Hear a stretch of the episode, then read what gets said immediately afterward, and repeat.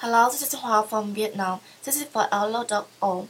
The question today is, what is the, your country's best city?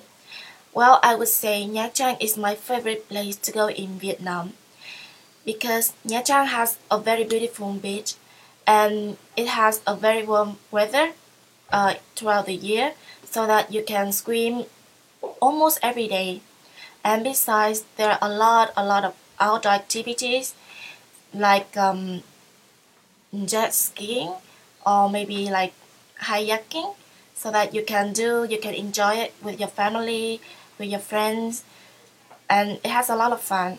And besides there i think there is a new department store with many many stuff so you can enjoy you can satisfy your shopping as well. And furthermore they have Nha Trang has a lot a lot of food like traditional food, French food, Italian food a lot. So I think Nha will be the best place if you can if you can come to Vietnam. Please visit it. So how about you? What is your country's best city?